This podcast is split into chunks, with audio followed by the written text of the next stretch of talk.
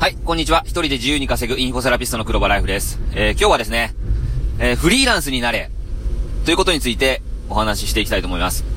えー、今ですね、こう一人の、その個人の力で情報を発信していく、そのフリーランサーっていうのが結構増え始めてきてるんですよね。うん。で、まあ、YouTuber だったり、だ、だ、でもそうですし、あと、あの、まあ、ブログとかね、あの、そういったメディアでね、SNS を使って、あの、情報をね、拡散していって、自分のブランドを作ってね、それで、えー、セミナーを開いたり、コンサルティングをしたり、ね、あのー、書籍をね、出したりね、まあ、Kindle だったりね、うん。で、あの、今はもう Kindle とかでもね、個人が自由にね、あのー、本を出すこともできましたしね、昔は、ね、その出版会社を通して売り込んで本を出すっていう風なね、結構こう、地道なね、戦略が取られてるわけなんですけども、もう簡単に Kindle で出せるんですよ。うん。それで、まあ、本当にね、もう、コアなファン、もうニッチをターゲットに自分のね、ファンを集めていって、それで、あの、まあ、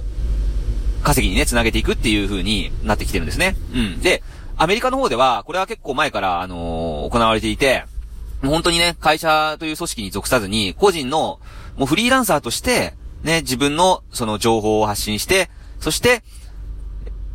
稼いでいくっていうスタイルなんですけども、それでね、あのー、まあ、一人、だけなので、あの、すごい身軽だし、まあ、いろんなことにチャレンジができるわけなんですよ。会社に属してたら、まあ、副業をね、禁止してるとこもあるし、なおかつ、なかなかね、会社だとまあ、縛られることが多いので、そういう自由が効かないんですよ。うん。ただね、そういうフリーランサーになって、その、自由にね、場所も選ばずに好きな仕事をね、だけをやって、それで稼いでいって、で、自分、自分のね、力をつけていって、で、稼いだお金は、さらま、さらにまた自分のスキルに投資をしてね、どんどんどんどん個人の力を強めていくんですよ。で、そうすると、あの、すごくね、こう、パワーを持った、あの、インフルエンサーになるわけなんですよ。で、そうすると、今度はそのインフルエンサー同士、ね、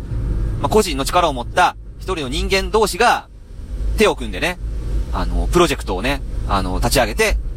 そしてプロジェクトでまたお金を稼いで、そしてそれが終わったらまた解散という形で、あの、いろいろね、こう、チャレンジできるわけなんですよ。